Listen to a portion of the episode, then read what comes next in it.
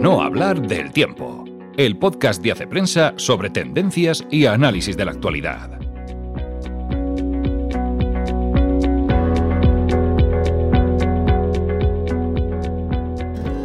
Hola amigos, una semana más que nos encontramos en el podcast de Hace Prensa. Y no, yo no soy Ana Sánchez de la Nieta, por más de que intenté copiar su saludo de bienvenida a el episodio.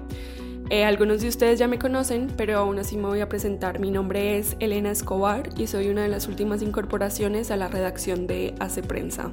Esta semana Ana Sánchez de la Nieta me dejó encargada de su podcast, así que sin mayor preámbulo, empecemos.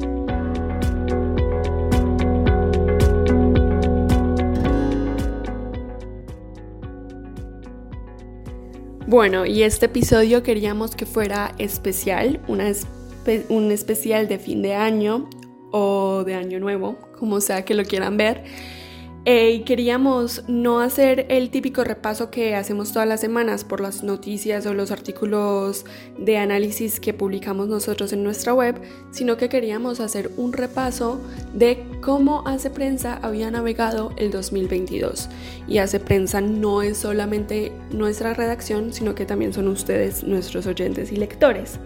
Entonces les preguntamos por redes sociales cuáles habían sido los análisis, los artículos o los reportajes que más les habían abierto la mente o que más había hecho pensar, que más les había gustado.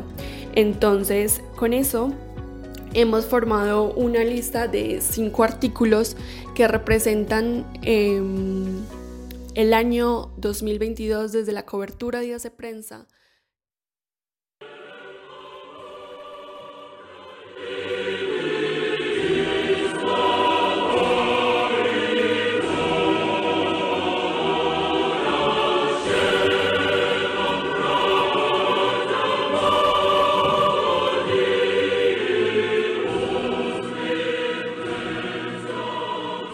Está más que dicho que el 2022 fue el año de la guerra,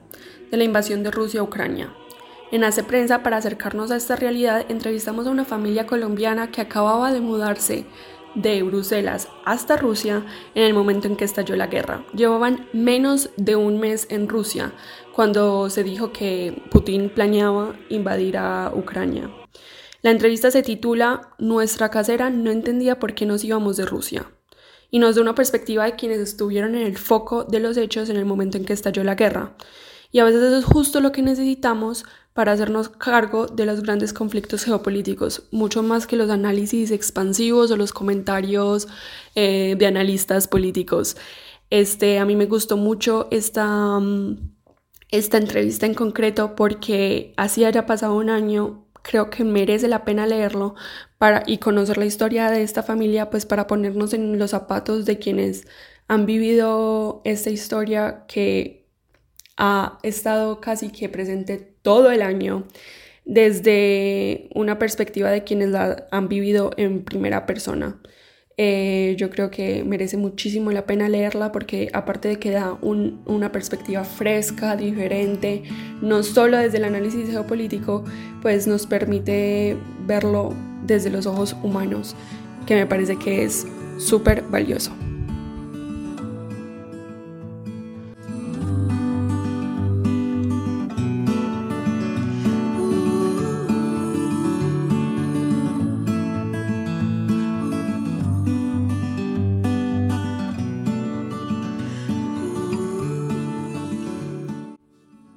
Los pequeños grandes placeres de la vida es darse cuenta de la verdad, de la realidad que hay detrás de los refranes o los dichos populares, de esas frases que se repiten una y otra vez y que todos hemos escuchado 1500 veces, que sin que uno se dé cuenta, pues parece que están súper vacías porque no nos detenemos en ellas. En Hace Prensa en julio publicamos un análisis sobre una de ellas, ese mítico consejo que hemos escuchado todos, que nos han dicho desde pequeños y que literalmente parece que ya no tiene sentido, que es ese sé tú mismo. En, el artículo de Juan Meseguer, que se titula Lo que ves es lo que hay, la belleza y la autenticidad, em,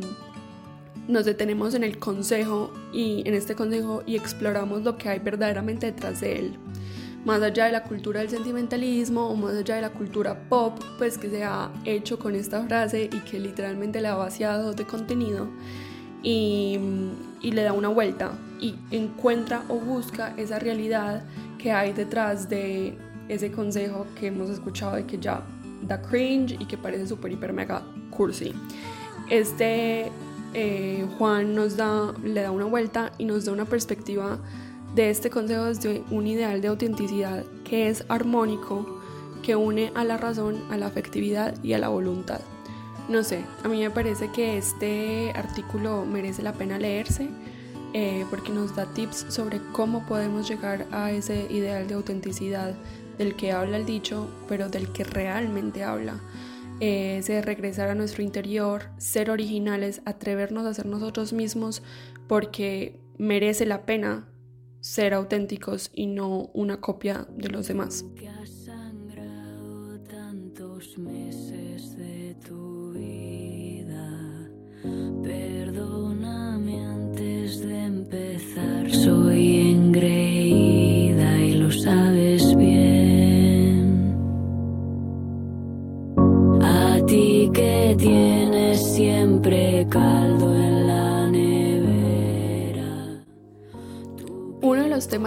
Más acompañado hace prensa a lo largo del año es el feminismo.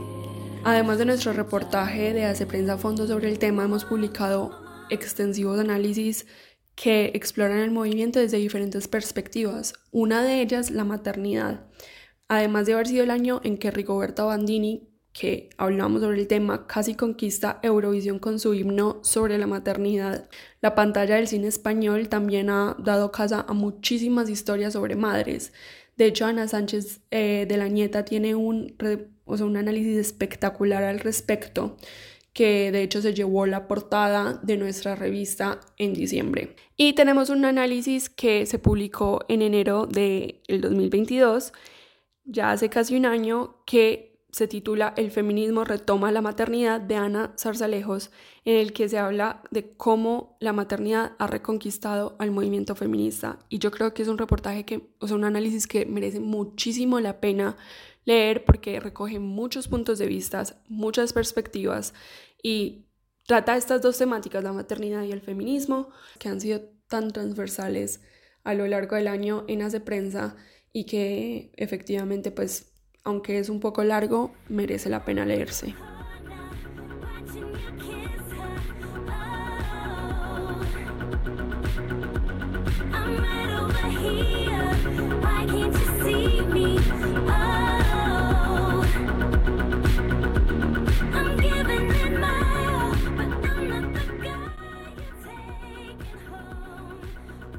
Bueno, y no nos podíamos quedar sin mencionar el reportaje de Elena Farre Vallejo sobre el fenómeno de la soltería involuntaria, que pues fue el segundo más leído este año en Hace Prensa y que efectivamente, porque es un tema súper interesante y súper novedoso, pues hizo, tuvo mucho revuelo. Em, en este reportaje, que se titula así tal cual, el fenómeno de la soltería involuntaria, Elena habla sobre cómo la soltería ha aumentado considerablemente en los últimos años y que no es solamente por ese ideal de independencia o de empoderamiento que tanto predica nuestra cultura y nuestra sociedad, sino que muchos de ellos, casi un 60%, em, son, no tienen pareja no porque no quieran tener pareja, sino porque no encuentran con quién quieren pasar el resto de su vida o con quién quieren estar. Elena analiza desde puntos, o sea, analiza el fenómeno de una manera muy profunda, como por ejemplo la sociedad líquida ha permeado el mundo de las relaciones sentimentales y otras posibles razones por las que está subiendo el número de personas que quieren tener pareja, pero no encuentran cuál.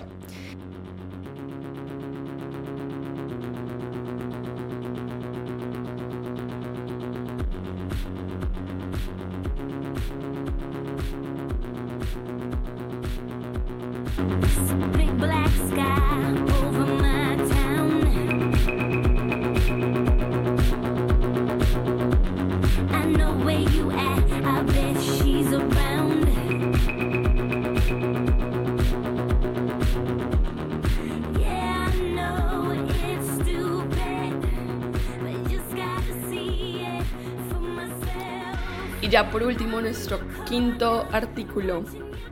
Eh, no podíamos dejar sin mencionar una de las nuevas secciones que inauguramos este año que se llama las firmas invitadas.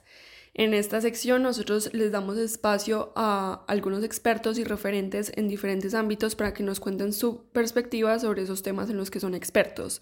Algunos de ellos son Gregorio Luri, José, Juan José Toribio, Ana Palacio, Federico Hoyos. Todos gente muy preparada, que saben muchísimo sobre lo que hablan y que efectivamente pues merecen muchísimo la pena leerlos. Y queríamos recordar pues la columna de Marian Rojas que publicó este septiembre en la que habla sobre cómo la pantalla afecta nuestro estado de ánimo, cómo la hiperestimulación de nuestro cerebro, cómo se hiperestimula eh, nuestro cerebro por el móvil y eso qué efecto tiene en nuestro estado de ánimo, cómo los dispositivos pues secuestran nuestros instintos, como dice Marian en su columna. Yo creo que es un artículo muy enriquecedor porque no solamente habla sobre cómo nos afectan las pantallas, sino que también nos da tips para reducir el tiempo que pasamos frente al Internet y cómo hacernos dueños una vez más pues de nuestros instintos y retomar nuestra vida, como no dejarnos afectar por esos contenidos que vemos en redes sociales, que vemos incluso en, las noticias y cómo pues retomar y cómo hacernos em, otra vez capitanes de, nuestra vida. Esta columna pues la puedes encontrar en nuestra, en nuestra web, en la sección de firmas invitadas y se, titula ¿Cómo sufre tu estado de ánimo frente a la pantalla? De nuevo, yo creo que merece muchísimo la pena leerlo porque pues Marian, además de ser una psiquiatra espectacular, eh, pues da una perspectiva, yo creo que es novedosa y que nos da pues formas de combatir el problema.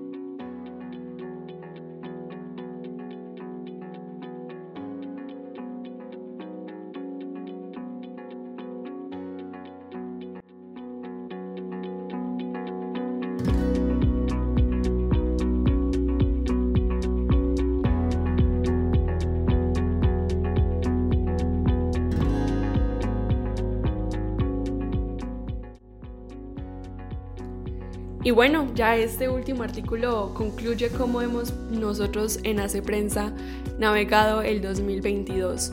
Eh, de nuevo, esta lista representa cinco artículos que hemos publicado que nos parece que